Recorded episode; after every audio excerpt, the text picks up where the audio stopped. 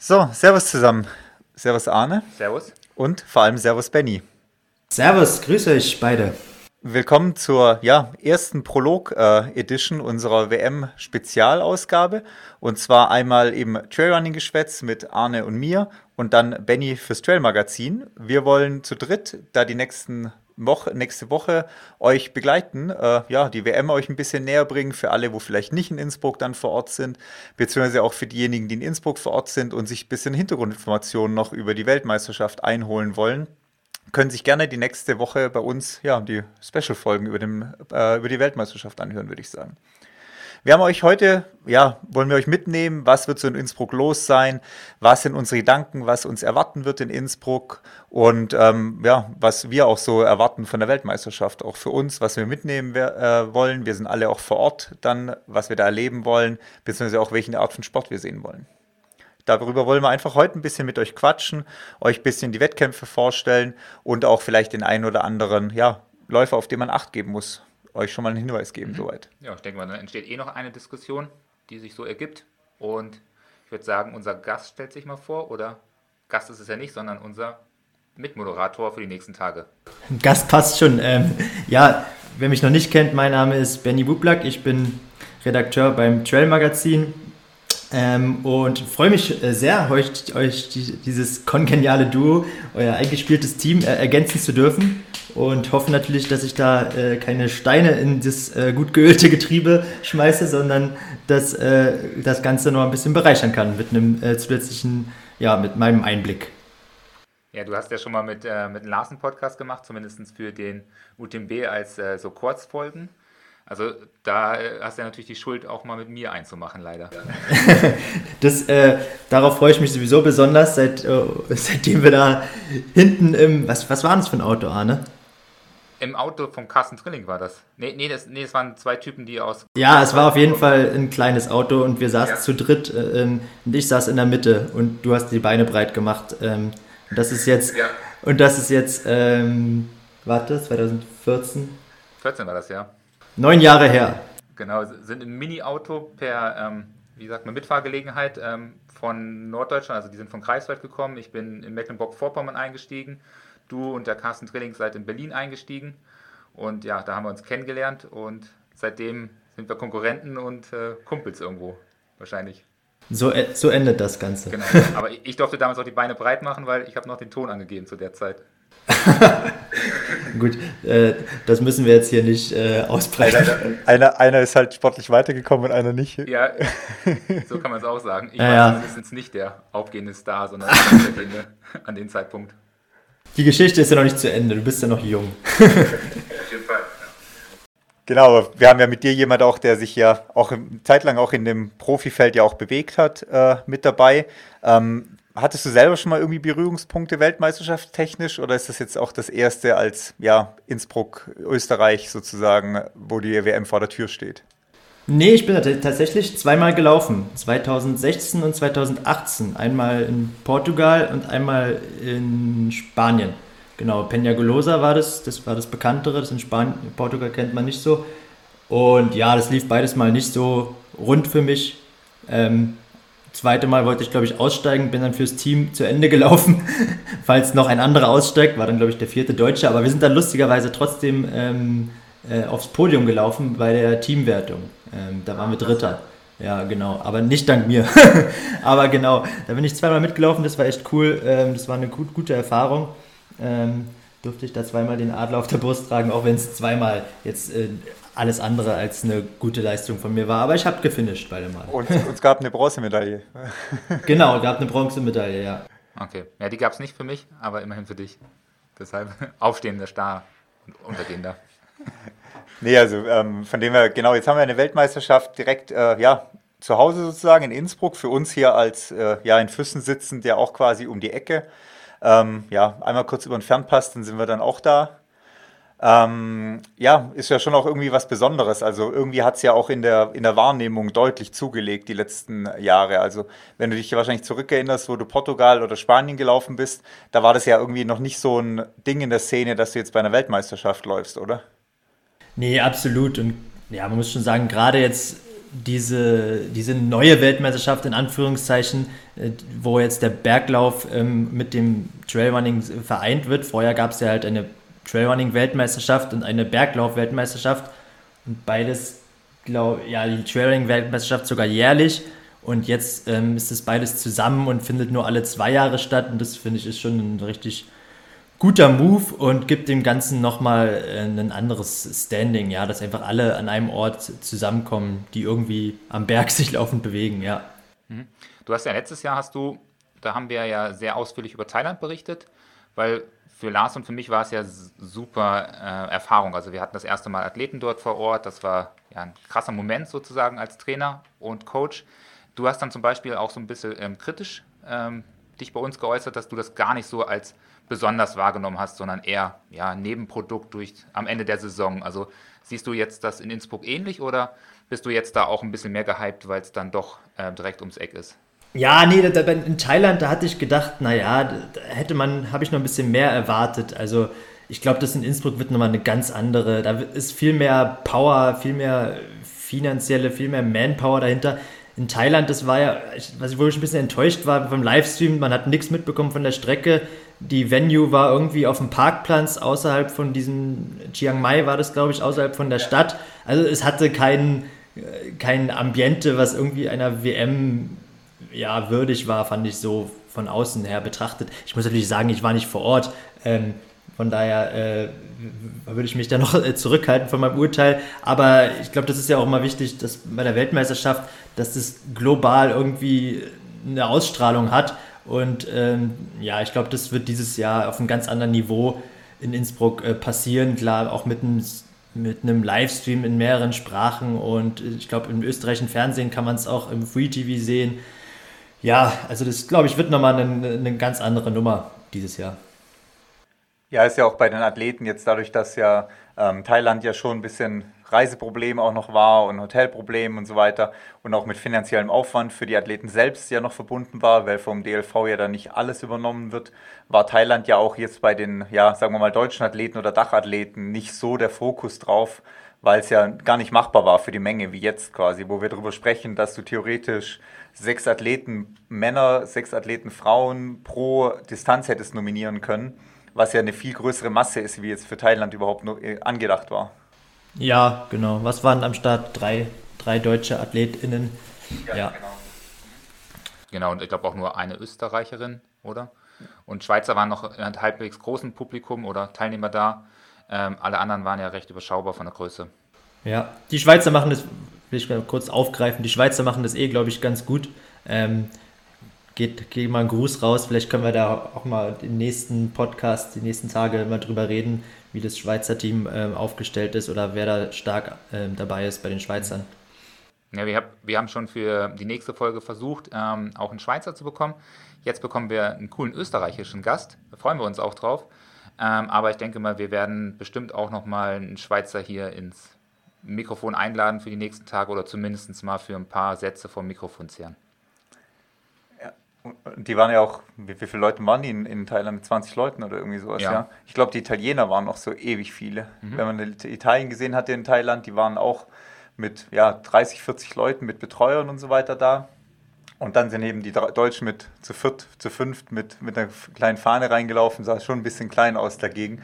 Das ist, wird jetzt anders sein. Also das deutsche Team umfasst ja jetzt auch, ich weiß nicht genau auswendig, aber äh, 40, 30 Athleten sind es auf jeden Fall, die dabei sind.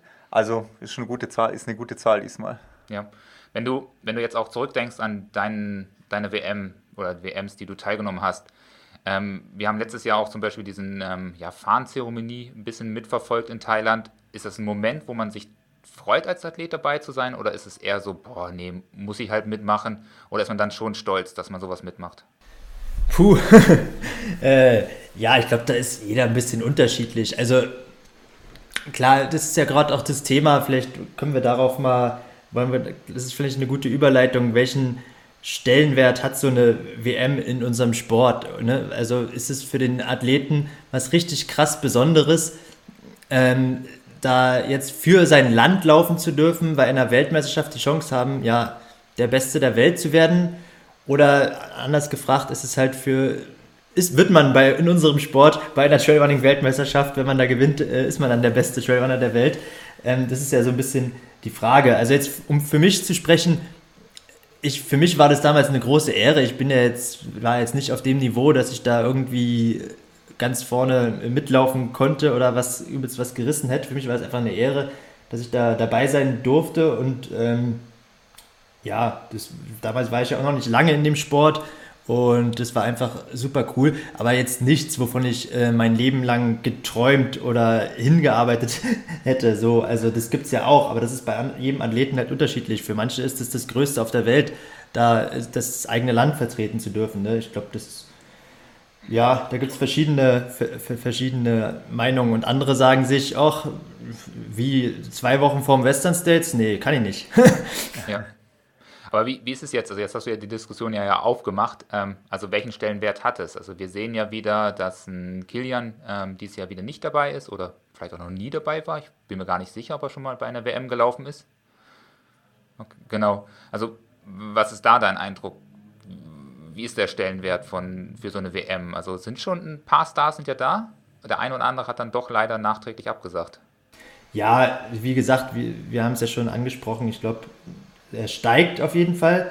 Ähm, der Stellenwert dieser, dieser WM mit dem, mit dem Zusammenschluss mit dem Berglauf und das Feld ist auch durchaus stark besetzt. Ich würde vielleicht, wenn man jetzt sich die einzelnen Distanzen anguckt, ähm, fehlen vielleicht der ein oder andere von diesen ganzen wirklich Spitzenathleten, so die aus der ersten Reihe. Da fehlen ein paar, muss man schon sagen.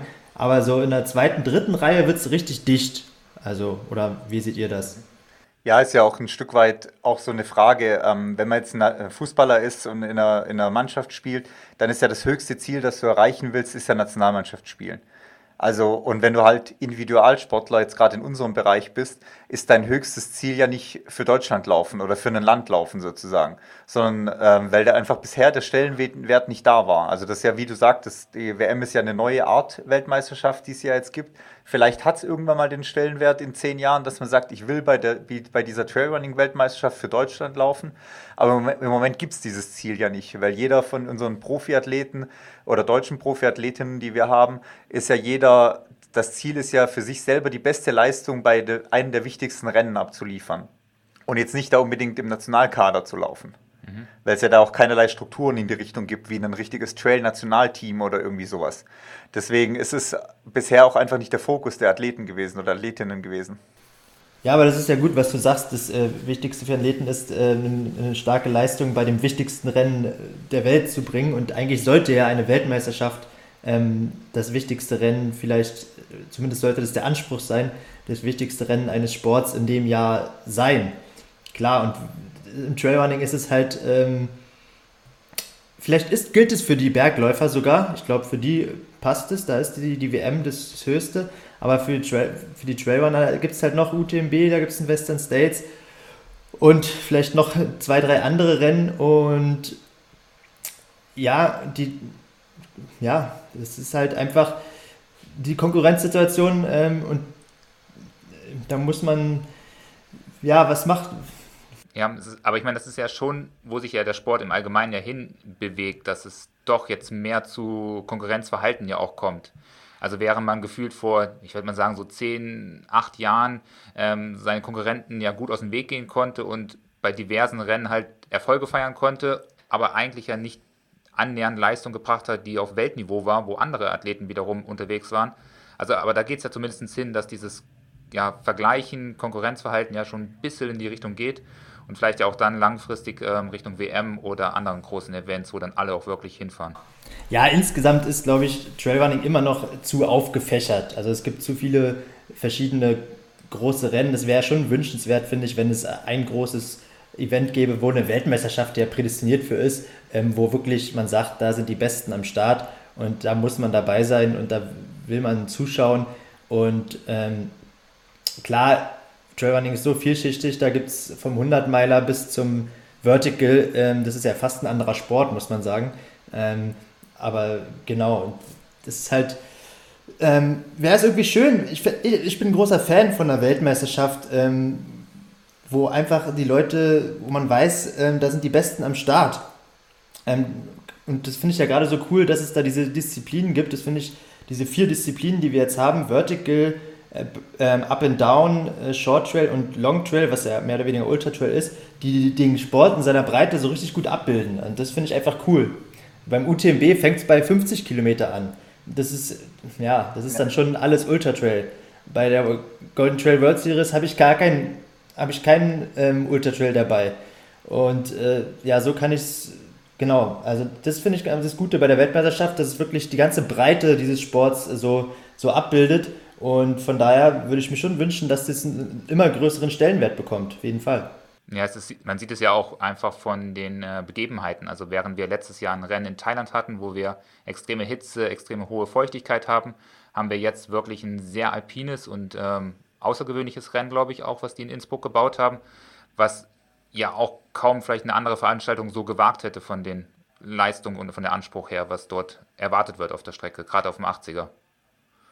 Ja, und ist ja auch, ist ja auch so, solange ich halt Rennen habe wie in den Western States, ähm, kann ich das den Läufern halt auch nicht übel nehmen. Also wenn man jetzt zum Beispiel Janosch als Beispiel nimmt, dass äh, zum Western State zu kommen, ist ja auch nicht nach dem Motto, ich melde mich halt in dem einen Jahr an, in dem anderen Jahr laufe ich halt die Weltmeisterschaft. Wenn ich halt das golden, ein goldes Ticket schaffe zu schießen, dann muss ich das halt wahrnehmen für den Western States das ist halt so die Sache. Also ich kann da nicht sagen, ah ja, egal, ich habe zwar ein goldenes Ticket, aber ich laufe halt die Weltmeisterschaft. Also würde ich wahrscheinlich persönlich auch nicht machen, wenn ich es wirklich schaffen würde, bei einem äh, amerikanischen Rennen mir ein, eins von zwei Tickets zu sichern für den Western States, dann ist das halt leider, weil es schwierig ist reinzukommen, weil es wenig Starter gibt und so weiter, halt vielleicht doch nochmal ein höherer Stellenwert in dem Moment, wie leider wie eine Weltmeisterschaft in dem Moment. Ja, genau. Ich denke, das wird sich individuell für jeden unterscheiden. Für manche ist der Western States halt dann das Größere und für die andere die WM. Ähm, ja, aber insgesamt wäre es natürlich wünschenswert, wenn immer mehr Leute sagen, ich will zu dieser, zu dieser WM und ich, ich will da eine starke Leistung bringen. Ich, ich glaube, es lebt aber auch dann am Ende ja davon, was die Athleten daraus machen. Also, ähm, um da auch wieder kurz auf die Schweizer zurückzukommen, ähm, ich habe da gehört, halt, das ist einfach cool, im Team dazuzugehören. Also schon dieser Schritt, ich habe das Team äh, geschafft, ich darf dabei sein, das ist schon ein ganz, ganz großes Ziel für viele, weil das einfach so ein cooler Zusammenhalt ist, eine coole Truppe, die dort gemeinsam hinfährt, die gemeinsam halt diese Events ähm, mitlebt und sich gegenseitig motiviert und unterstützt.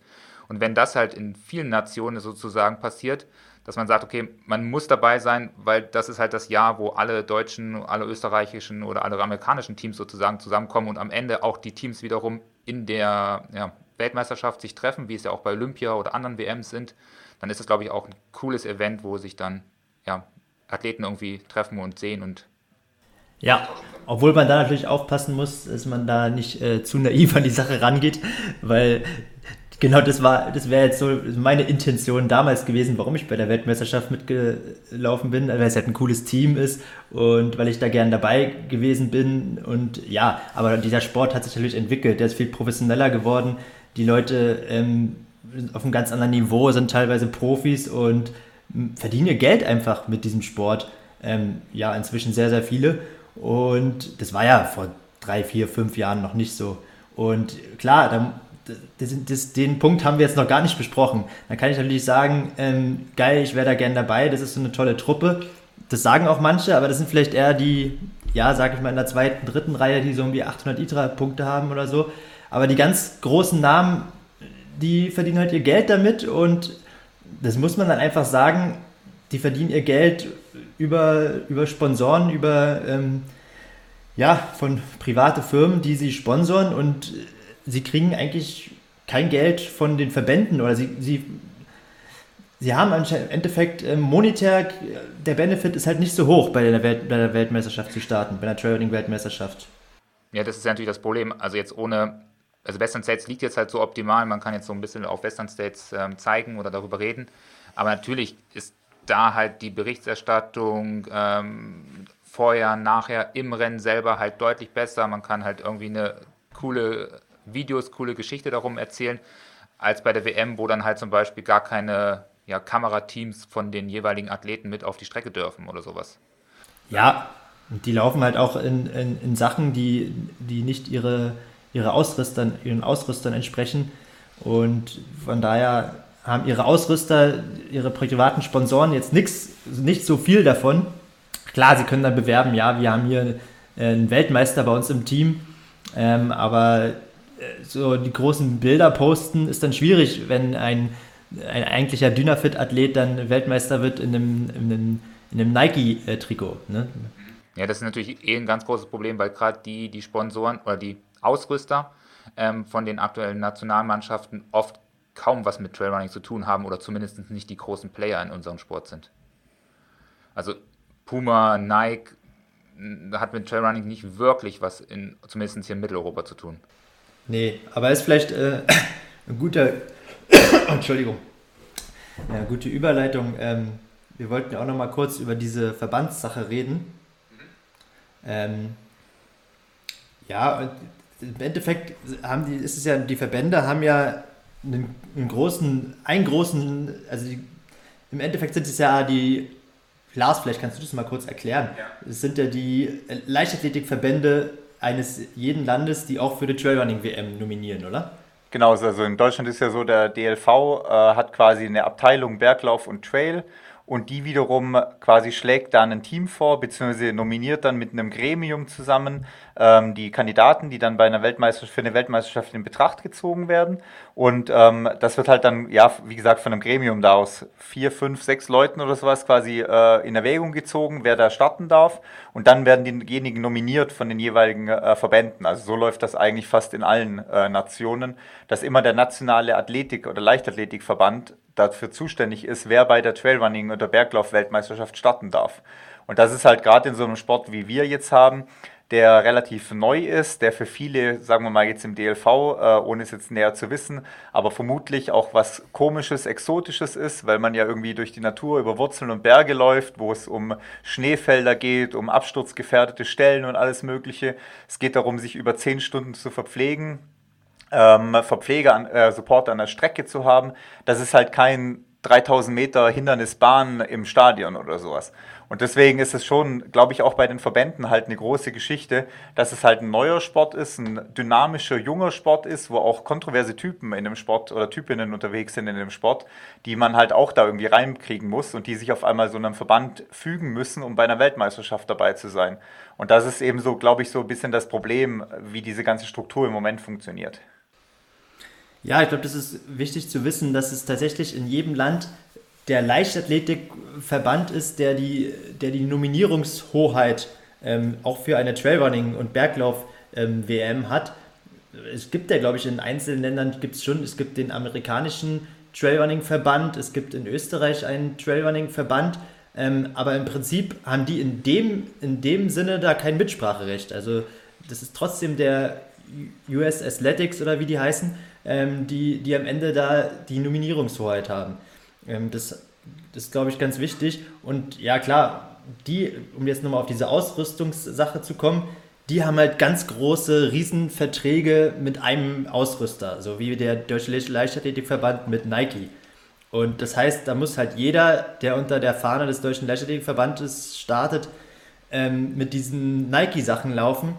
Und für mich ist dann halt die Frage, in einem Sport wie Trailrunning, wo ja der schon gehypt wird, wo ja schon relativ viel Geld da ist durch die Industrie, ähm, wie viel Geld von diesem Nike-Vertrag kommt irgendwie in unserem Sport eigentlich an? Ja, gar nicht, würde ich mal sagen. also ich würde mal gar nicht sagen. Und vor allem ist es halt, wie du sagst, das Problem, bei Nike ja, sehen wir jetzt auch teilweise bei den Athleten mit den Trikots, die sie halt dann bekommen haben. Aber damit kannst du halt auf einem Longtrail nicht laufen, mit Rucksack und alles Mögliche. Also keine Chance in dem Moment. Und ähm, jetzt hat Nike ja theoretisch auch noch Trailrunning-Ausrüstung, wenn wir jetzt mal davon ausgehen würden, dass die wirklich komplett von Kopf bis Fuß den Sponsor tragen müssten. Aber dann schaust du zu den Schweizern, die haben, glaube ich, mit Puma. Ja, die haben das Glück, die dürfen ihre eigenen Rucksäcke Genau, die haben mit Puma einen Vertrag bei, äh, bei den Schweizern. Aber Puma hat ja keinerlei Trailrunning-Ausrüstung sonst. Also du musst ja sozusagen auf deinen privaten Sponsor zurückgreifen oder du musst halt privat die Sachen dir organisieren und mit deinen eigenen Sachen laufen. Ja gut, dass die Athleten bei der Weltmeisterschaft eigene, äh, keine, sage ich mal, Ausrüstungsprobleme haben. Davon würde ich jetzt mal erst Ja, aber ausgehen. zumindest unsere Athleten nicht. Aber wenn du halt zu irgendwelchen kleineren Nationen schaust, da weiß ich dann nicht, wie es da aussieht, theoretisch. Aber ich meine jetzt auch bei, bei unseren Athleten, du kannst jetzt halt nicht von einem äh, Salomon oder Dynafit-Athleten sagen, ja, der Salomon-Rucksack ist gut und schön, ist wahrscheinlich das, das Beste vom Verschlusssystem her und so weiter, aber hier nimm bitte den Puma-Rucksack, der Plastikschnallen hat. Also es gibt keinen Puma-Rucksack in dem Moment. Einfach nur als Beispiel. Beispiel. Ähm, nimm bitte den Puma-Rucksack, der Plastikschnallen hat und den Rücken aufscheuert, weil das ist jetzt unser äh, Ausrüstungssponsor für die, für, die National, für die Nationalmannschaft. Ja, also ich, ich gehe mal davon aus, dass es so war es damals auch bei uns, dass es jetzt dieses Mal auch wieder so ist, dass äh, Rucksack und Schuhe äh, von dem Athleten selbst frei gewählt werden können. Ähm, Genau, das wollte ich auch sagen. Also letztes Jahr in Thailand war es so, dass die keine Rucksäcke äh, bekommen haben. Ich glaube, das war aber auch wieder Problem eher als ein Zufall, ähm, dass sie dann ihre eigenen Rucksäcke nutzen durften und Schuhe durften sie sowieso immer ähm, ihrer jeweiligen Wahl oder Favoriten wählen. Ja, das wird diesmal auch, also wird auch jetzt auch auf jeden Fall so sein. Also ja, Nike wird da immer noch keine Rucksäcke für alle verpflichtend stellen. Und es ja auch, geht ja auch dann weiter. Hat Nike eine, zum Beispiel so eine funktionale Trailrunning-Regenjacke um quasi da eine, die Pflichtausrüstung zu erfüllen und so weiter. Also da geht es ja weiter, was das angeht. Und ähm, klar, das Trikot trägt man jetzt, aber wenn es halt ein schlechter Tag ist mit Regen die ganze Zeit, dann trägt jeder seine Tri Regenjacke drüber. Dann sieht man auch nicht, wer zu welcher Nation gehört. Mhm. Aber das kann sich ja auch entwickeln. Ich meine, das ist ja auch ein Schritt, wo es hingehen kann, dass Nike jetzt sagt, so wow, jetzt sind da irgendwie ähm, 20 deutsche Athleten, die dort ähm, mit ihren Trikots und ihren Hemden und ihrem Paradeoutfit ähm, ähm am Start sind dann wollen wir da auch ein bisschen mehr rein investieren und stellen halt der deutschen Nationalmannschaft halt auch ein gescheites Outfit zur Verfügung, was auch wirklich tauglich ist. Letztes Jahr interessiert es halt niemanden, wenn drei Leute mit den äh, ja, gelb-schwarzen äh, Trikots da rumrennen, ist überhaupt gar kein Werbeauswirksam oder werbewirksam für Nike. Also da kann sich ja auch vielleicht noch verbessern. Ja, ja ich würde ich würd das, das, die Sache mit der Ausrüstung vielleicht gar nicht so groß machen. Ich glaube, die Athleten sind froh, wenn sie ihre eigenen Schuhe tragen dürfen und ihren eigenen Rucksack nehmen können, was finde ich schon wichtig ist. Und es, man muss ja nicht in diesem Singlet laufen. Meistens kriegt man dann Singlet und ein T-Shirt. Und das T-Shirt ist jetzt zwar kein hochwertiges, aber es ist halt ein stinknormales äh, Funktions-T-Shirt, was schon funktioniert. Und dann hat man halt noch diese Split-Shorts oder eine Tight. Ich weiß nicht, ob sie jetzt schon mehr haben. Früher war es halt eben nur Split-Short oder Tight. Ja, ich glaube, der Hannes läuft eh immer nur in Tight, äh, Hannes Namberger.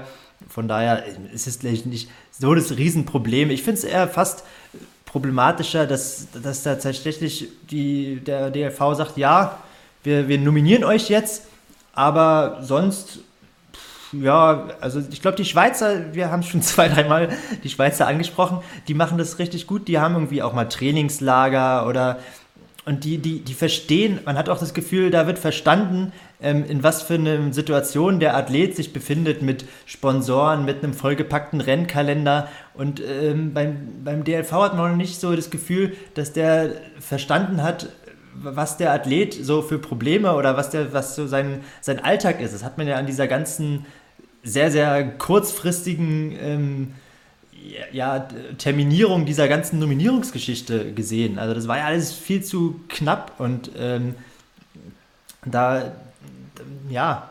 Ja, ich wollte wollt auch gerade sagen, du kannst halt kein Trainingslager abhalten, wenn du halt sechs Wochen vorher noch nicht mal weißt, wen du überhaupt in Betracht ziehst. Exakt. Also, ja, oder, oder welche, oder die Hälfte der Athleten nicht mehr auf dem Schirm hast, zehn Wochen vor einer Weltmeisterschaft, kannst du halt auch kein Trainingslager veranstalten. Also du kannst, wie die Schweizer gemacht haben, ja, die haben ja auch nicht so viel früher dann endnominiert. Also ein Rüdi oder so, der weiß auch nicht viel länger wie jetzt die Deutschen, dass er starten darf bei einer Weltmeisterschaft.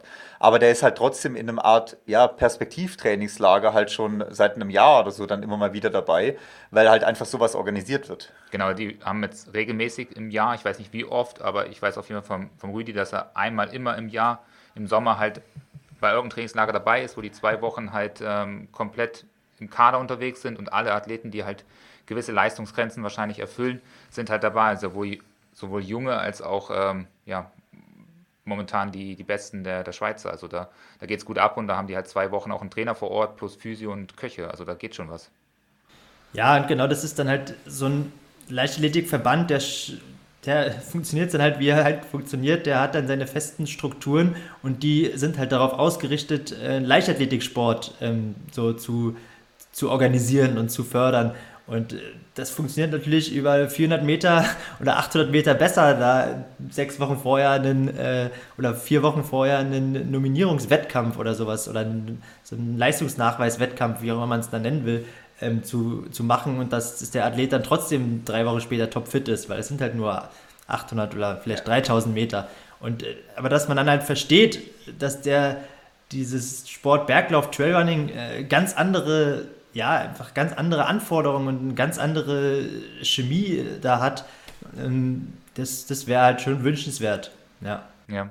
Ja gut, am, am Ende sind wir wahrscheinlich mit ja, können dazu beitragen, dass es so wird, indem wir halt da vor Ort sind, die Weltmeisterschaft irgendwie als Zuschauer unterstützen, sei es irgendwo im Stream, im Fernsehen oder sonst irgendwas, dass die halt auch merken, hey, das ist kein, kein Randsport, wo irgendwie ähm, 20 Verrückte durch die Berge rennen, sondern das ist vielleicht doch irgendwo, vielleicht auch die Zukunft für so einen Leichtathletikverband, wenn der Sport halt nicht nur auf eine Bahn oder in eine Halle ausgetragen wird, sondern halt vielleicht auch draußen in der Natur, wo coole Landschaften und coole ähm, Herausforderungen irgendwie auf die ähm, Sportler und Sportlerinnen warten. Klar, auf jeden Fall. Schauen wir mal. ja, ja, also eben, also ja, wie gesagt, gibt es sicherlich noch genug Möglichkeiten, das Thema durchzudiskutieren. Äh, äh, wir haben ja schon gesagt, wir wollen jetzt nicht mehr auf äh, einzelne Sportler schauen, daher was das angeht, was Nominierungen angeht weil jetzt ja wirklich auch der Sport im Vordergrund stehen sollte, die nächste Woche auf jeden Fall. Und für alles andere gibt es danach noch genug Zeit. Aber eine Frage habe ich da nochmal an dich, Benny. Du bist ja jetzt schon sehr lange dabei. Und ähm, Na, so, so lange wie du halt, seit dieser Autogeschichte. Ja, aber du, du bist, du, während ich ja halt vor mich hin trainiert habe, hast du ja schon vielleicht mehr in der Szene ähm, gemacht. Dort, ne, ja, ja, du, warst, du warst wieder weg nach der Ja, ich war weg, ja. ja. ähm, nach, äh, nach der Zugspitze war ich wieder nach weg. Nach der Zugspitze warst du wieder weg. Du hast, ich habe große Pläne geschmiedet. Du hast zwei, drei Sabbatjahre eingelegt. Genau, genau so ist es. Ähm, genau. Du bist jetzt deutlich länger halt sozusagen fester in der Szene mit dabei. Aber dieses Jahr war schon gefühlt eine Riesendiskussion. Also gerade auch ähm, die Sache mit der Daniela Oemus noch zuletzt, ähm, was da für, für Diskussionen auf Facebook und Co. entstanden ist. Ist das so normal gewesen oder gab es das das erste Mal, dass ähm, gefühlt alle jetzt auf einmal Nationaltrainer geworden sind und mitreden wollen? Ich würde sagen, die Diskussion so, die gab es schon immer. Ähm, oder in, in, in, damals war sie halt viel in einem viel, viel kleineren szenigeren, also in einer viel, viel kleineren Szene nur, sage ich mal, über Mundpropaganda. Oder jetzt gibt es halt, es ist halt viel, viel, viel, viel mehr Medien, es gibt die ganzen Podcasts, die es jetzt über Trailrunning gibt, man kriegt es einfach viel mehr mit. Oder, oder es wird jetzt vielleicht auch durchs Trail-Magazin, durch uns, das Trail-Magazin gab es vielleicht damals auch schon, aber das war wirklich fast das Einzige, wo sowas äh, mal, mal medial rezipiert wurde. Ähm, und jetzt gibt es halt viel, viel mehr. Es gibt tausende Podcasts, es gibt die Athleten, die sich selber mehr zu Wort melden über Social Media. Das war früher, also ich kann mich, als ich WM gelaufen bin, hatte ich ja vielleicht mir gerade mal einen Instagram-Account angelegt und da 200 Follower, weißt du, wie ich meine? ähm, also das hat sich einfach in dem Sinne so verändert und ist einfach größer geworden, dass ich würd, sagen würde, damit wird halt auch diese, die, dieses Thema und diese Diskussion größer. Aber im Prinzip ähm, gibt es vor allem das mit der Ausrüstung, das äh, ist, ist, schon seitdem ich äh, dabei bin, schon immer das, das, gleiche Thema gewesen, die gleiche Diskussion. Okay. Ja. Also gab es damals noch keine Verrückten, die gesagt haben, warum ist der Benny überhaupt nominiert worden, hat er es verdient oder so?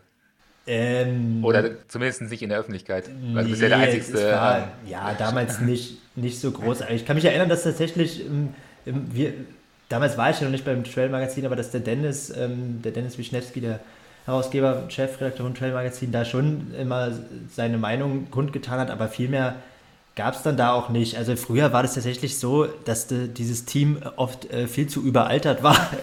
ähm, ähm, äh, ja, weil das halt auch Sport, war die WM für Ultra Trail Running, das war damals noch nicht alles zusammen.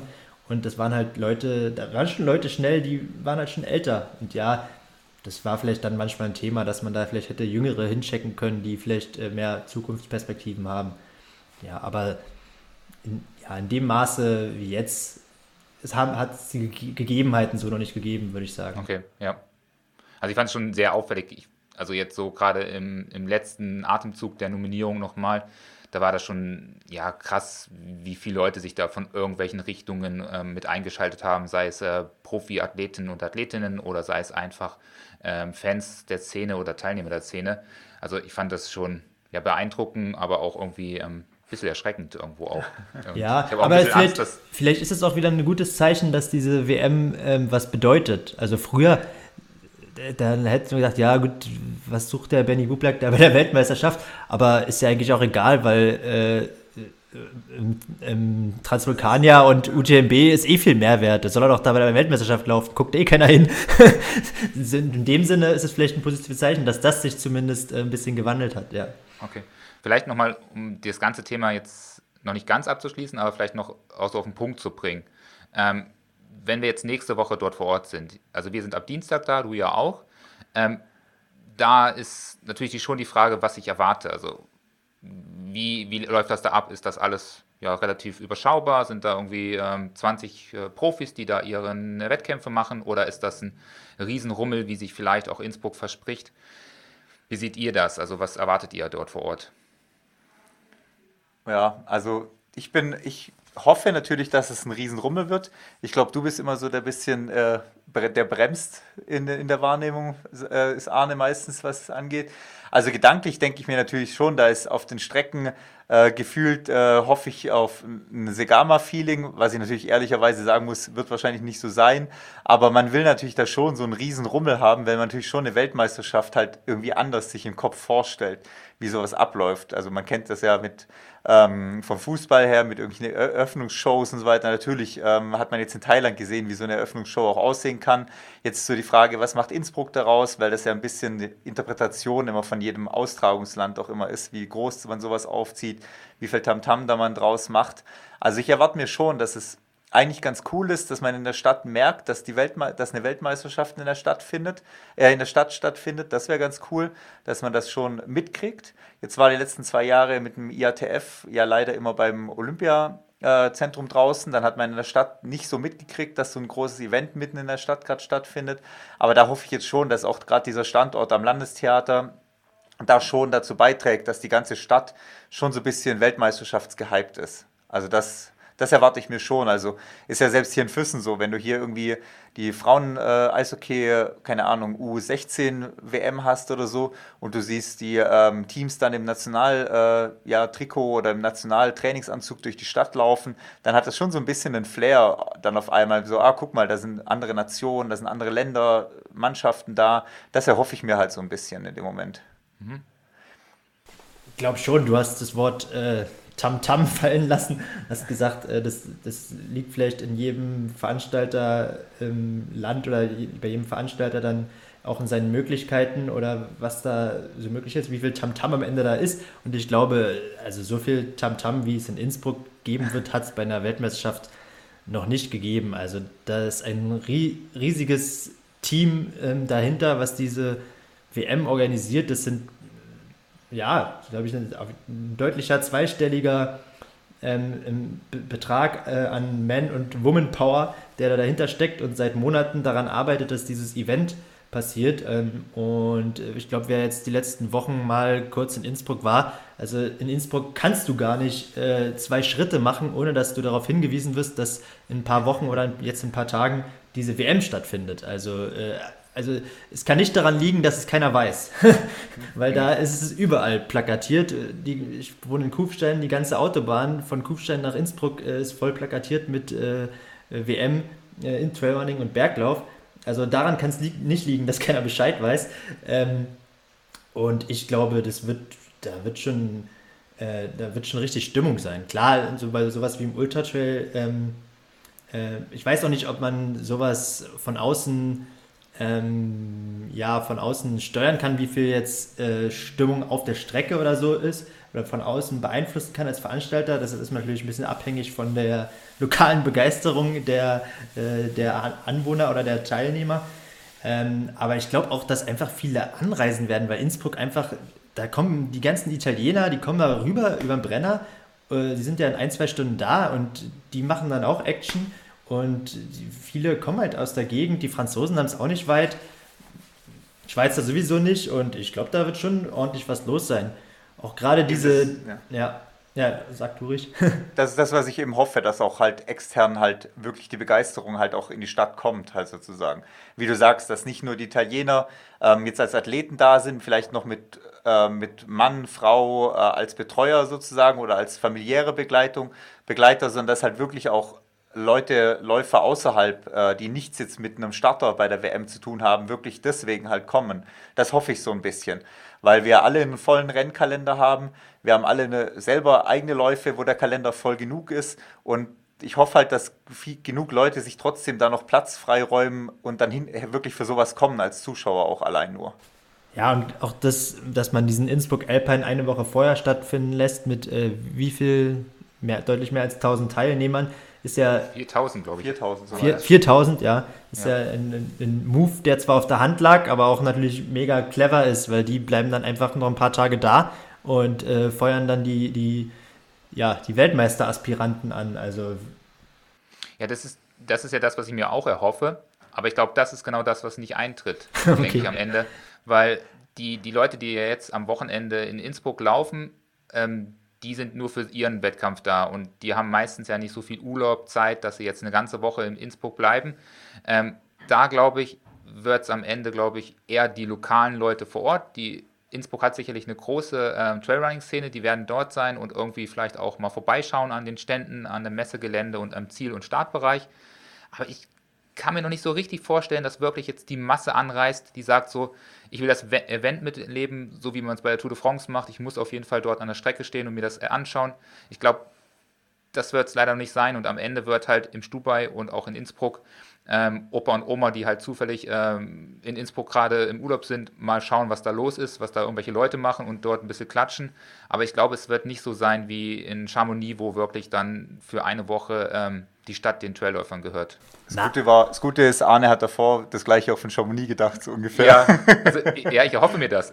Vielleicht täusche ich mich da. Ja. Also aber da, da muss man, glaube ich, auch die, die Kirche im Dorf lassen und die, die Ansprüche nicht. Äh, es wird kein Chamonix werden, es wird kein UTMB werden, das ist klar. Aber äh, es wird deutlich mehr werden als bei jeder anderen Weltmeisterschaft zuvor. Und das ist doch schon mal äh, ein gro großer Erfolg. Ich glaube, da die Latte gleich ähm, da ho so hoch zu hängen, ähm, die stimmungsmäßig da an UTMB oder Zegama äh, ranzukommen, das wird, das wird nicht geschehen, nein. Aber ähm, ich glaube, so hoch darf man die Latte auch nicht hängen. Ja. ja. wahrscheinlich werde ich auch nach dem Event ganz anders darüber reden. Wahrscheinlich waren genau fünf Leute da, die ähm, die Leute angefeuert haben und ich bin der begeistertste von allen gewesen, weil es der weil es ein cooler Moment war, wenn die Athleten da laufen, wenn man seine eigenen Athleten dort ähm, vor, an Start sieht, dass dann doch wieder eine andere Wahrnehmung äh, ist, wie es dann vielleicht am Ende gewesen ist. Ja, und was ich glaube, was schon, wo es schon richtig äh, geil werden kann von der Stimmung und vom, vom Ambiente her, ist an, am letzten Tag halt an diesem Samstag beim Up and Down. Weil das haben sie echt clever gemacht. Das ist eine 7-Kilometer-Runde und die geht ja direkt aus der Stadt los. Also nur bis zu diesem kleinen Hungerburg heißt es, bis zu dem kleinen Dörfchen, was so 300 Höhenmeter über Innsbruck liegt. Und da werden mhm. zwei Runden gelaufen. Und du siehst, eine Runde ist nur sieben Kilometer lang. Und da bist du schnell mal in einem 20 Minuten Spaziergang, bist du da an dem, an dem, an dem Stück, was da übelst steil hochgeht. Und da, glaube ich, da kann schon, da kann schon richtig äh, was los sein und da richtig viele Leute sein. Also da verspreche ich mir schon ähm, von dem Samstag, wenn da noch gutes Wetter ist natürlich, das sollte er vielleicht auch noch mitspielen, ähm, da kann richtig Action sein, kann ich mir schon vorstellen, ja. Ja, das ähnliche verspreche ich mir ja auch vom Stubai, wenn sie den Vertical laufen, da wollen sie ja wohl ein paar Stunden vorher halt die ja, Jedermann-Lauf da hochschicken. Die sollen ja dann oben alle warten und dann die Profis ja halt diese Piste hochtreiben, die dann nochmal zum Schluss kommt. Wenn da halt geiles Wetter ist und ähm, alleine nur 50 ähm, Läufer sich sagen, okay, da mache ich mit, dann reicht das halt aus, um dort eine kleine Zielgasse oder Anfeuerungsgasse zu bilden und halt ein cooles Event schon abzufeuern. Also das kann schon cool werden. Aber wenn es halt regnet, dann steht halt da oben keiner oder wenige. Ja, und du hast ja gerade den, du hast ja gerade den äh, Up and Down angesprochen. Da ist ja auch so, wenn halt die Athleten, die schon durch sind für die Woche, weil die schon dran waren oder weil die eben in der Short schon gelaufen sind am Donnerstag, plus die Betreuer, wo nichts mehr zu tun hat. Also da ist ja auch dann schon wirklich viel potenzielles Publikum auch da, was ja direkt auch mit dem Event zu tun hat, die also sich auch alle dahin stellen können noch dann. Mhm. Also das, da, das kann schon, glaube ich, ganz cool sein, auf jeden Fall am Samstag. Ja, lass uns doch einfach nochmal äh, die nächsten Tagen das mal wieder aufnehmen und äh, vielleicht äh, ein bisschen über die Stimmung, äh, da, wenn wir dann genaueres äh, sehen, wenn wir vor Ort sind und äh, da wissen wir, glaube ich, mehr, können wir da besser berichten, wie die, wie die Stimmung ist. Genau, wir können ja allgemein ein bisschen Richtung Programm auch dann mal schauen. Ähm, genau, also los geht's ja eigentlich jetzt schon am Wochenende mit dem IATF, wie du schon gesagt hast. Da finden ja die ersten, äh, ja, das, der erste Lauf auch schon statt. Ist ja jetzt noch keine Weltmeisterschaft, aber viele werden ja auf den Teilabschnitten der Weltmeisterschaft unterwegs sein, schon auf jeden Fall. Also da ein bisschen Streckenfeeling kann man auch mitnehmen. Und so richtig los geht's ja dann ab Dienstag bei der Weltmeisterschaft, Dienstagabend. Ihr seid ja mit Trail Magazin schon jetzt beim IATF quasi dann auch da. Genau, ist ein guter Hinweis. Ähm, wer mal, wer jetzt auch vor Ort sein wird, kann gerne mal beim großen, bei der großen Expo vorbeischauen vor dem Landestheater. Und da sind wir auch vertreten mit einem Stand. Ähm, ja, kann man Socken oder Caps kaufen oder mal in das ein oder andere Trail-Magazin durchblättern. Ähm, mhm. Genau. Genau, und wir sind der dann am Dienstag auch äh, persönlich vor Ort. Wir werden am Dienstag um 15 Uhr einen Podcast bei Salomon am Stand als Live-Podcast machen. Also wer da Bock hat, vorbeizukommen, kann der da gerne vorbeikommen. Und dann geht es ja am Abend mit der Eröffnungszeremonie los. Die haben wir jetzt vorher schon ein paar Mal angesprochen.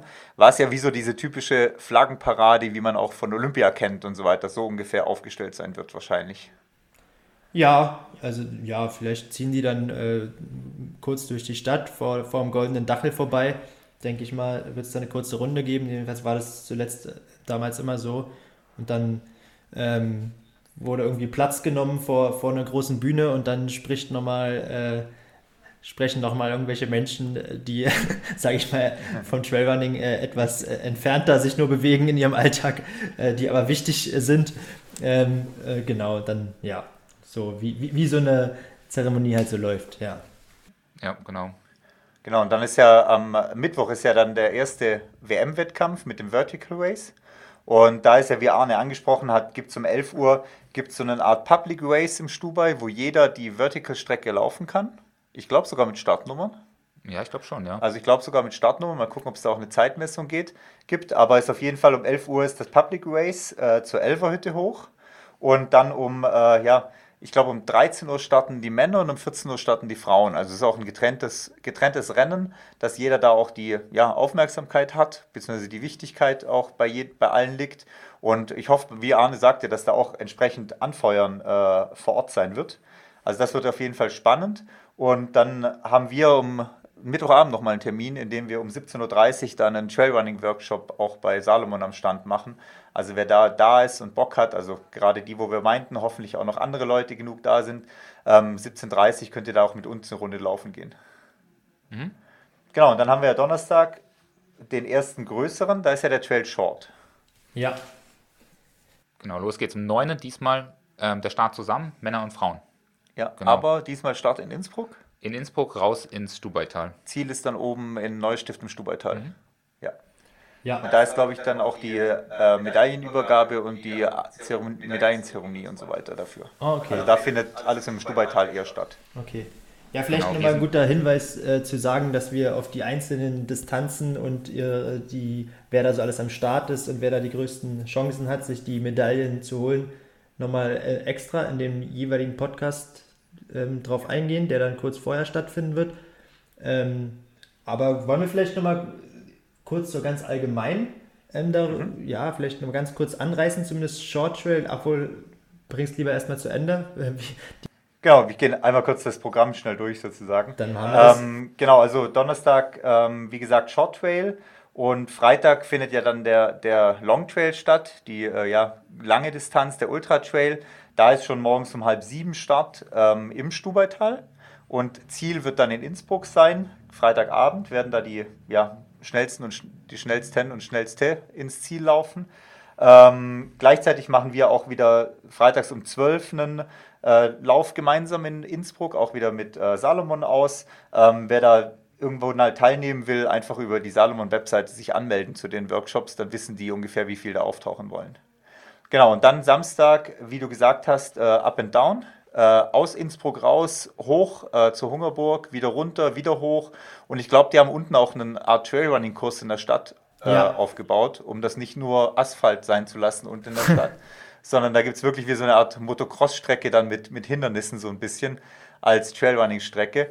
Und äh, ja, anschließend ist dann Abschlusszeremonie und äh, ja, Party am Abend, würde ich sagen. Ich hoffe, die haben auch einen Wasserkram aufgebaut. dann sind wir doch wieder in der Leichtathletik und haben wenigstens einen, einen Best-Spot, wo wir uns hinstellen können. Ja, das äh, war jetzt eine, eine, gute Spitze, ja. Tatsächlich finde ich, das mit dem künstlichen Trail ist, glaube ich, ganz, ganz cool und das nett gemeint. Aber äh, ich habe da irgendwie so ein, so, so ein kleines ungutes Gefühl im Hinterkopf. So, weil, weil, weil das ja zumindest vom Gefühl her, äh, jetzt ist es natürlich in dem Fall überhaupt nicht so, dass äh, da keine Trails vorhanden sind in Innsbruck oder so. Aber, aber vom Gefühl her, äh, das ist ja das Letzte, was man will, dass man irgendwie äh, künstlich irgendwo einen Trail aufstellt und die Läufer darüber schickt, weil es irgendwie besser für Fernsehen oder Übertragung oder sonst was ist, sondern wir wollen ja als Trailläufer in der Natur bleiben und äh, die Natur künstlich nachstellen. Das funktioniert natürlich sowieso äh, überhaupt nicht. Ähm, von daher, ja. Da gab es doch mal dieses Ding in der, in der Westfalenhalle. Ja. Die, den Eco-Trail oder was auch immer das war, genau, ja. Ja, das äh, gibt es eigentlich nicht mehr, sagen wir. genau, aber da auf jeden Fall auch nochmal ein wirklicher Hotspot für ein, für ein geiles Rennen, für, für äh, große Bilder. Aber es könnte auch so ein Wassergraben von Getting Tough sein, weißt du, wo du so einen Meter ja. durchschwimmen müsst oder sowas mit Eiswasser oder so. Aber ich glaube, wenn die, und die so ein Brenn und und so brennende Holzscheite noch so. Ja, ja genau, ja. Das wollte ich gerade sagen. Ich sagte, wenn dann so ähm, die absoluten Profis ähm, aus Uganda, die da wahrscheinlich das Rennen dominieren werden, durch sind, dann steht da eh nicht mehr ganz so viel vom, vom künstlichen Trail. Also die feuern da, glaube ich, richtig eine, eine Leistung ab. Ja, denen ist es egal, meinst du? ja, schön mit einem Carbon-Nike-Schuh einmal rüber und dann ist das weg, das Holz. Genau, also genaueres Programm findet ihr natürlich bei äh, Innsbruck noch auf der Webseite bei der WM. Genau, dann, ja, wie gesagt, wie du gesagt hast, auf die genaueren Favoriten, ähm, spezieller auf die Rennen wollen wir dann nochmal genauer angehen, äh, eingehen, aber so ein bisschen über die Besetzung wollen wir ja schon noch sprechen. Jetzt hat ähm, geht es ja schon mit dem Vertical los.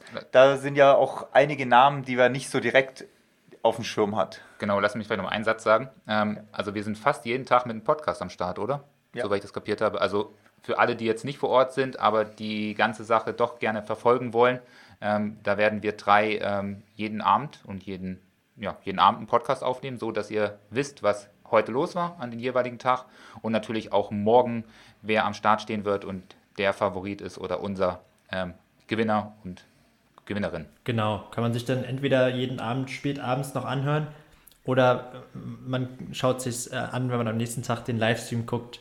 Äh, bevorzugt dann uns als, äh, als, als Hör, äh, zum Hören als den, den, den Kommentator, genau. Kann man Uwe, Uwe Höll oder wie auch immer, äh, hier heißt er, glaube ich, der, der den deutschen Stream moderiert. Das weiß ich nicht.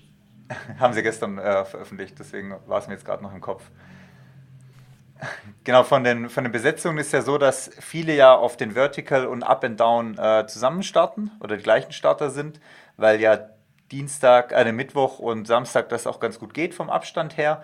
Und weil man natürlich dann nicht nur für diesen 1000 Meter Uphill quasi die Reise auf sich nimmt, gerade wenn es äh, weiter entfernte Läufer sind oder Läuferinnen sind, dann macht es natürlich schon Sinn, da auch beide Wettkämpfe mitzunehmen.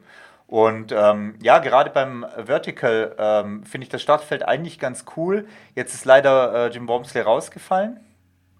Aber wir haben trotzdem da einen, äh, ja, mit äh, Kip, Kippengeno, Kippengeno äh, einen wirklichen Start, starkes Starterfeld, Innerhofer, äh, äh, Alexandro Garcia, also da auch ein gutes Start, Berglauf-Startfeld eigentlich drin. Vielleicht, vielleicht sagst du noch mal kurz, warum ist der Jim Bomsley jetzt rausgefallen? Ich glaube, alle wissen es nicht ähm, und haben jetzt noch nicht, äh, haben sich die Hoffnung gemacht, vielleicht ja. ihn am Start zu sehen und werden es wahrscheinlich nicht sein, sehen. Ja, ähm, der amerikanische Verband hat ihn als, ja, startet nicht, weil verletzt äh, gemeldet. Mehr weiß ich auch nicht. Okay. Es ist ja ganz lustig, dass äh, Jim Robinson wäre, glaube ich, der Einzige gewesen, der beim Vertical und beim ähm, Long Ultra äh, startet. Also eigentlich die beiden Disziplinen, die am weitesten voneinander entfernt sind. Ähm, ja, ist ganz lustig. Aber dazu kommt es jetzt leider nicht. Genau, er ist anscheinend verletzt. Ähm, Ja, schade, ne? Einer der, eigentlich der größte Name so mit, ist nicht dabei. Genau, wir haben aber mit einem Cesare Maestri halt einen typischen Bergläufer auch mit am Start. Also das Berglaufteam ist, äh, Berglauf ist eigentlich ganz gut äh, aufgestellt soweit. Ja, von den Deutschen, äh, denke ich mal, hofft man sich am meisten vom Philemon Abraham, der sehr schneller Straßenläufer auch ist. Ähm, genau, da muss man mal schauen. Ähm, der Vertical ist, wird doch sehr steil sein, ist jetzt kein typischer Berglauf, wie sie hier im Chiemgau oder weiß ich nicht, bei euch auch in Füssen stattfinden, sondern eher wirklich ein äh, trailiger, steiler ähm, Vertical. Ja. Ja, wir haben ja schon mal eine, eine Leistung dort reingebrannt äh, beim Transalpine Run. Also wer da auf jeden Fall sich mit uns messen will, wir haben schon mal diesen Uphill schon mal durchgezogen. Okay. Also das heißt, wir können dann. Ähm, du willst jetzt aber keine Dienstag Zeit droppen. nee, ja, ich weiß ja gar nicht auswendig. ja, ich sag mal, guck, ich sag mal so. Du bist doch um angekommen. ja, ja ich, ich schau mal, was die anderen laufen werden. Ähm, am Mittwoch dort und dann werde ich sicherlich mal meine Zeit bekannt geben. Kann sein, dass die Sekunde schneller ist. Ja. Möglich ist alles. ja, genau, aber ich denke, wir werden jetzt ähm, am Dienstag auch nochmal ausführlich über das Streckenprofil ähm, sprechen. Wie gesagt, ähm, Lars und ich haben da schon die Erfahrungen vor Ort gehabt ähm, und können da sicherlich nochmal den einen oder anderen ähm, Zuhörer, der vielleicht auch starten muss und will, nochmal einen Tipp geben. Genau, bei, bei, bei welchem Wettkampf würdet ihr denn sagen, freut ihr euch am meisten vom Feld drauf? Ähm, vom Feld, ja, ich bin natürlich ein Ultra-Trail-Läufer, deswegen finde ich immer den äh, Long-Trail sehr spannend, äh, weil das bei dem, was ich immer gemacht habe, am nächsten kommt. Aber ich, wenn ich mal so aufs Feld gucke und auf die, auf die ja, Competition, ähm, muss man schon sagen, dass beim Short-Trail ähm, schon am stärksten besetzt ist, finde ich, oder am dichtesten von den ganz sage ich mal, zumindest wenn es mal diese Top 10 so sich anschaut. Mhm. Ja, ist ja, ist ja auch bei den, also gerade wenn ich, ähm, wenn man zum Beispiel auf das äh, Männerfeld schaut beim Short Trail, dann hast du halt bis Platz 20 bist du immer noch bei 890 ITRA-Punkten oder UTMB-Punkten. Was halt, äh, und die Top 11 geht mit Francesco Puppi mit 901 immer noch über, über 900 weg. Also das Feld ist natürlich mit äh, Alban, Angermund, Manini, Peter Engdahl, Frederik Tranchard, Francisco Puppi, Martin Antermatten halt ein brutales Feld einfach. Ja, absolut. Ich denke vor allem, ja. Es gibt da auch viele, denke ich mal, die hätte von denen der gerade genannten, die man hätte auf so einen Long Trail schicken können. Wenn ich mir an zum Beispiel ähm, Peter Engdahl oder so denke, der auch den CCC gewonnen hat, ja, aber das ist vielleicht dann auch eine Entscheidung, die ein bisschen was mit einem vollen Rennkalender zu tun hat, dass da einige doch sagen, sie laufen lieber den Short Trail, um da, von dem man sich vielleicht doch ein bisschen äh, schneller erholt als von dem Long Trail. Genau. Und von daher ist es vielleicht äh, auch eine Folge dieser Entscheidung, dass da das Feld doch sehr dicht ist. Und ich denke mal, ja, Angermund und ähm, na, jetzt komme ich auf den Namen nicht. Äh, die äh, Manini und, ähm, na, wie heißt da der äh, Engländer? Jonathan Alban. Jonathan Alban, die werden sicher schon ein ordentliches Battle liefern, ja. Also mal gucken, was da abgeht. Ähm, Frauenfeld ist zum Beispiel bei den Kurzen nicht ganz so ähm, populär besetzt. Ja. Ich muss ehrlich sagen, ich kenne die ersten zum Beispiel gar nicht so auf ja. Anhieb. Die haben extrem hohe Punkte, sind stark dabei, also so 780, also keine 800er Läuferin ist dabei. Aber starke Läuferinnen aus der USA führen da das ähm, ja, Punktefeld zumindest erstmal auf der Skala jetzt aktuell. Aber genau das ist der Punkt. Ich glaube, man, man, muss da ein bisschen aufpassen. Wir sind jetzt so auf diese ITRA und UTMB-Punkte fixiert. Und man muss dann aufpassen, dass man da nicht zu, zu doll nur auf diese Listen schaut und sich davon ein bisschen losmacht. Und, äh, oder, oder, wenn man die Listen schaut, dass man da ein bisschen weiter runter scrollt. Also für mich sind zum Beispiel die Favoriten des Short Trails, die tauchen nicht auf in diesen Top 10 Listen, äh, sondern für mich ist es zum Beispiel eine Judith Reader, die lange verletzt war, äh, wo ich jetzt natürlich auch nicht weiß, wie fit sie jetzt ist, aber und, oder zum Beispiel auch eine Emily Forsberg, die ja, ja, die denke ich mal auch dieses Jahr, wo man an nichts gehört hat und die komisch, aber ich weiß gar nicht, warum die so wenig Punkte hat, aber ja, und auch ähm, eine Daniela Oemus hat jetzt, sage ich mal, wie viel äh, bei Zegama mindestens zwei oder drei von denen da, die da ganz oben stehen in dieser Liste, äh, besiegt. Und die steht mhm. dann auch weiter unten. So, das ist ja, oder auch eine Fabiola Conti, die halt irgendwie auf Platz 11 irgendwann auftaucht oder irgendwie sowas. Ja, genau. Und die anderen drei, die ich jetzt nannte, die sind noch weiter unten mit irgendwie 20 plus 20 oder 30. Ja. Von daher, ähm, ja, ich, ich würde da gar nicht zu krass auf diese Listen schauen. Also wie gesagt, so schlecht ist es gar nicht besetzt bei den Frauen da auch mit, wie gesagt. Mit ein paar ähm, äh, spanische Läuferinnen dabei, die man schon auf den einen oder anderen guten Wettkampf immer mal wieder vorne gesehen hat, die sicherlich da auch äh, ganz, ganz vorne reinlaufen werden. Also da bin ich sehr gespannt und das Rennen ist ähm, sehr abwechslungsreich. Du hast am Anfang ja viele Flachstücke bis laufbaren Uphill, hast aber auch einen ja, sehr steilen Uphill, wo wahrscheinlich viele Läufer und Läuferinnen auch durchhiken müssen und hast dann hinten raus einen knackigen Downhill plus so einen langgezogenen ja, Anstieg wo man wieder drücken muss. Also das kann durchaus ein spannendes Rennen sein und da kann sich der oder die durchsetzen, die wirklich auch so ein bisschen alle Skills im Trailrunning vielleicht irgendwie auch ähm, beherrscht und Qualität gut ist oder ja. Qualität gut umsetzen kann. Ja. ja. Wo man dann sagen muss, dass der Short Trail, glaube ich, von der Strecke deutlich humaner und ähm, ja, etwas einfacher ist als der der Long Trail, vielleicht können wir darüber nochmal kurz reden. Mhm. Da haben ja. sie ein ganz schönes Brett hingestellt, oder? Ja, so, wenn man, wenn man schon die Strecke die letzten Wochen angeschaut hat auf der Webseite, hat sich ja jetzt ein bisschen was geändert, weil zu viel Schnee einfach oben noch äh, drin hängt nach der Starkenburger Hütte. Ja. Äh, da hängt einfach noch zu viel Schnee in dieser äh, ja, hochalpinen Passage Richtung. Ja, unter Axam. den Kalkhögeln, ja. Genau, da ist einfach noch Skitour, äh, Skitouren angesagt, also da ist noch nichts mit Laufen. und deswegen wurde die Strecke da jetzt ein bisschen umgelegt. Man läuft jetzt quasi von der Starkenburger Hütte wieder direkt rechts runter Richtung Skigebiet und läuft dann von hinten aus wieder Richtung, Richtung Axam wieder rüber. Und ähm, dementsprechend sind 500 Höhenmeter mehr reingekommen. Also wir sprechen jetzt hier von 85 Kilometer mit guten 6100 Höhenmeter am Ende. Der Schicktanz von den Schweizern ist es letzte Woche in zwei Etappen abgelaufen. Deswegen kann man seine äh, Strava-Tracks ganz gut aneinander hängen. Und dann kommt man irgendwo auf 85 mit 6100 knapp, wenn man seine zwei Verlaufer noch mit rausrechnet. Ähm, also schon ein ganz schönes Brett, wenn man überlegt, ein Zugspitz-Ultra, der hat 30 Kilometer mehr und 500 Höhenmeter weniger. Und 6000 Höhenmeter hat der ein oder andere alpine 100er, aber jetzt haben wir hier auch nur 85 Kilometer. Ja, und äh, ich denke, man, ja genau, erstens von den reinen Daten her ist es schon ein ganz schönes Brett und dann kommt noch das Gelände hinzu.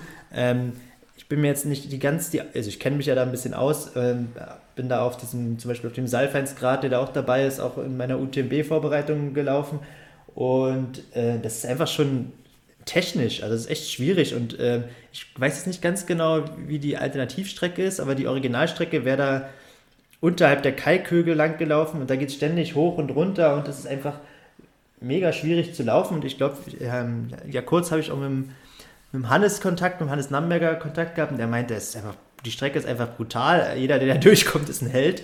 Ähm, von daher, ja, ich kann mir vorstellen, dass der eine oder andere ähm, die, die Strecke unterschätzt. Ähm, und ich glaube, man muss da, da muss man echt äh, Durchhaltevermögen äh, beweisen, ja. Das ist einfach ja. mindestens äh, auf dem Niveau eines alpinen Hunderters so. Also was ich auf jeden Fall lustig fand, ist, dass ähm, Lars hat mich darauf auch, auch, auch aufmerksam gemacht, dass natürlich jetzt jeder, ähm, der dort äh, teilnimmt, irgendwelche Streckenabschnitte abgelaufen ist und dass jedes Strava-Segment gefühlt jetzt teilweise wirklich zerstört ist. Also wer da irgendwie als Einheimischer vor Ort wohnt, der hat echt Pech, der hat jetzt echt großen Namen vor sich in der Strava-Liste und kann sich da wahrscheinlich ähm, die nächsten Jahre die Zähne dran ausbeißen. Also Erfahrung haben sich die Leute auf jeden Fall schon mal geholt, was die Streckenkenntnis betrifft. Also da sind sie alle fleißig am Testen. Ja, ja, das stimmt. Also die meisten sollten, die meisten sollten jetzt wissen, dass es äh, eine schwierige Strecke ja. ist. Ja, ja. Ja, und wie, wie du sagst, die Strecke lässt einen halt nicht in Ruhe. Also du hast halt nicht mal, also klar, außer von dann von Axams Richtung, äh, Richtung Nordkette rüber, Kranebitten unten durch, da hast du mal, äh, ja, so vielleicht für fünf Kilometer Pause. Aber sonst lässt die Strecke dich halt nicht in Ruhe, weil du halt nie lange laufbare Abschnitte drin hast. Du hast, wie du sagst, sehr, sehr technisches, äh, technische Abschnitte drin, geröllige Abschnitte drin. Also du hast nicht mal eine Überführungspassage von 10, 10 Kilometer, wo du wirklich mal auf Tempo laufen kannst, sondern du hast immer up and down, immer wellig, immer technisch. Also äh, das ist schon ein ganz schönes Brett und auch gerade so ein Abstieg wie vom Hordel runter, hast du halt mal 40% Downhill äh, auf, äh, auf, äh, ja, auf 800 Meter oder sowas, wo du einfach 400 Höhenmeter oder 300 Höhenmeter fast machst auf 8. Auf ja, wobei man da sagen muss, äh, äh, da gab es einfach bis vor einer Woche noch keinen Weg. und deswegen ist der Track vielleicht einfach den Berg runtergelegt worden. Ähm, tatsächlich ist es so, dass es da eigentlich keinen Weg gibt. Jetzt haben sie wohl ein bisschen einen, einen angelegt, ähm, aber das war wohl fast unlaufbar bis vor äh, wenigen Tagen noch. ähm, weil, äh, ja, vom Hordel da no, ähm, ähm, westseitig runter, ja, da gibt es eigentlich keinen Weg. Und äh, ja, aber jetzt ja, hoffentlich äh, ist es für die Läufer jetzt halbwegs, dass es halbwegs machbar ist. Ich meine, es ist ja immer noch Trailrunning, da kann es auch mal äh, etwas weglos sein, aber ähm, ja, so komplett äh, irgendwie über nur über Büsche und äh, Steine springen ist ja, ist ja dann auch schwierig. Die große Herausforderung wird natürlich auch ähm, die immer noch vorhandenen Schneefelder werden. Also sie sind sicherlich alle belaufbar, die Strecken sind ja alle auch abgelaufen worden, aber der Schnee wird bestimmt schön sulzig sein die nächste Woche und das kostet, glaube ich, ganz, ganz viel Kraft. Gerade dann, wenn die Schneefelder erst nach ähm, 20, 30 Kilometer kommen, da muss man sich echt dann, glaube ich, zusammenreißen, dass man da noch weiter durchzieht. Ja, ich glaube, das wird echt äh, die Challenge sein, sich da seine Kräfte einzuteilen also ich glaube, ähm, wer da bei dem Long Trail nach, der Hälfte vorne ist, ist da, hat das Rennen noch nicht mal begonnen. Also da, das ist glaube ich, selbst der letzte Abschnitt an der Nordkette, der ist auch nochmal technisch. Und der, der kann dann, ähm, je nachdem wie das Wetter ist, mitten in, in der, die Nordkette ist brutal südseitig gelegen und da, wenn da mittags die Sonne raufknallt, sind da 40, 50 Grad. Also das kann richtig brutal werden, wenn es ein heißer Tag wird. Also von daher, ähm, das kann richtig, richtig hart werden für die, für, für die Läufer, die da am Start sind und Läuferinnen. Genau, also wer, wer sozusagen als erstes durch ja, Völz durchgeht, bevor es dann im Uphill ist, also bei, bei Kranebitten ist die, die vorletzte VP, der hat das Rennen noch nicht gewonnen. Also da warten dann nochmal 1000 Höhenmeter auf die Läufer und Läuferinnen. Und ich sag mal so, die Männer werden die 1000 vielleicht in einer bisschen mehr als eine Stunde bewältigen. Die Frauen brauchen vielleicht anderthalb Stunden. Aber wer da, glaube ich, dann müde Beine hat und nicht mehr die Power hat, der kann da halt äh, viele, viele Minuten verlieren und das Rennen dann vielleicht doch nicht mehr auf den Podestplätzen abschließen, sondern weit durchrutschen im Feld. Ja, wir können ja mal, wenn wir dann äh, auf, über den Long Trail nochmal genauer reden, können wir vielleicht mal Tipps über die Siegerzeit abgeben. Es wäre vielleicht ganz interessant, wer von uns da am nächsten dran liegt. Weil es ist echt nicht so einfach, glaube ich, da zu tippen, wie lange die brauchen werden. Ja, das, das, das Problem für dich ist, wir haben ja zumindest schon die, die Sieger ähm, hochgerechnet jetzt. Also wir sind da Ach schon so, im Vorteil. Ihr habt wieder, ihr, ihr, habt wieder eure Maschinerie laufen lassen. ja, ja, wir haben jetzt da schon, ich habe da schon sehr viel Zeit ähm, reingesteckt, sozusagen ähm, das Pacing für ähm, die Athleten äh, fertig zu machen und dementsprechend habe ich vielleicht ein bisschen mehr ähm, Energie reingesteckt als wahrscheinlich du. Umso größer die Herausforderung für mich. Genau, genau. Und am Ende liegst du wahrscheinlich voll richtig, weil du einfach äh, ins Goldene triffst. Durch Zufall. Ja. Sag ich mal. Schauen wir mal. Ja. Nee, aber da, da, also auf Longtrail bin ich wirklich gespannt, aber auch, auch auf ein bisschen Action, was den, was den Vertical halt angeht. Äh, da kurzes Rennen, wo man sich richtig rausballern kann, oben noch auf der Skipiste dann. Und äh, ja, da auch auf die, auf die Action freue ich mich. Also nicht nur auf die lange, lange Longtrail-Geschichte, sondern auch wirklich auf die, auf die kurzen Rennen, wo wirklich Action sein wird. Ich glaube, meine, mein äh, ja, Highlight wird auf jeden Fall der Long Trail, gerade aus Sicht der Damen. Ähm, da bin ich super gespannt, was die deutschen Damen dort ähm, reisen werden und ob es dann am Ende gegen starke Konkurrentinnen auch vielleicht so eine Teammedaille oder sowas ähnliches ähm, reicht. Also da bin ich auf jeden Fall sehr, sehr gespannt und freue mich da auf jeden Fall auf das Rennen und vielleicht am Laufe des Tages immer wieder ähm, die Zwischenzeiten anzuschauen und zu sehen, wie sieht es aus, sind alle noch am Start und kommen auch alle durch, so wie wir uns das vorstellen.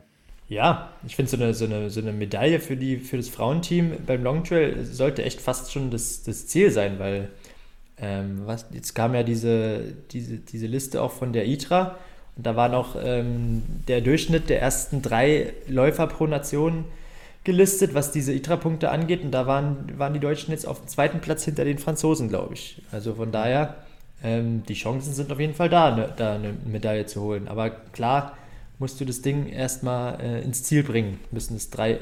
Aber wir sind ja jetzt, ähm, bei den Frauen sind es ja jetzt fünf? Fünf, ja, ja genau. Ja. Also ähm, es ist die Ida ist dabei, die Rosanna ist dabei, die Eva ist dabei. Marie-Louise ist dabei. Genau, und die ähm, Katharina Hartmut. Genau, die Ja. Katharina Hartmut ist Ja. die fünfte. Ja, klar. Aber selbst bei fünf muss man ja müssen erstmal drei in einer guten Zeit finishen. Ja, das ist nicht so einfach. Genau, und wir haben ja gesagt, ein absolutes Brett und eine große Herausforderung. Also da sind wir mal gespannt, äh, wie die Athleten und Athleten da alle abschließen. Athletinnen, so heißt es richtig. ja, Genau, also von dem her ist es auf jeden Fall, glaube ich, eine coole Geschichte, was das Sportliche angeht. Und wie wir gesagt haben, über Favoriten und so weiter der jeweiligen Strecken sprechen wir dann noch, äh, wenn wir die Strecken, Strecken ein, einzeln durchgehen. Ähm, Dienstag werden wir den ähm, ja, Short Trail vorbesprechen quasi und auch unsere ersten Eindrücke vor Ort. Äh, Vertical, so Ja. Äh, werden wir den Vertical vorbesprechen und dann auch unsere ersten Eindrücke vor Ort. ja denke ich auch. Genau, dann werden wir natürlich auch versuchen, immer noch mal ein paar O-Töne reinzuholen, vielleicht, ob ähm, vielleicht zusätzlich zu uns dreien noch, dass man dann noch ein bisschen Eindruck von den Athleten bekommt oder von den jeweiligen äh, ja, Aspiranten auf die Weltmeistertitel. Ähm, und ja, dann wird es eine coole Sache und ich freue mich schon, ähm, nächstes Mal euch gegenüber zu sitzen und nicht mehr nur äh, digital. Genau, es gibt ja wohl auch ein cooles Media Center, wie ich, wie ich in einem Media Briefing gelesen habe, wo man sicherlich einen guten Aufnahmeort findet oder dann uns da auch zusammensetzen können und so weiter. Ja, solange die, die, die Kaltgetränk-Situation da stimmt, ja, äh, dann kriegen wir das hin.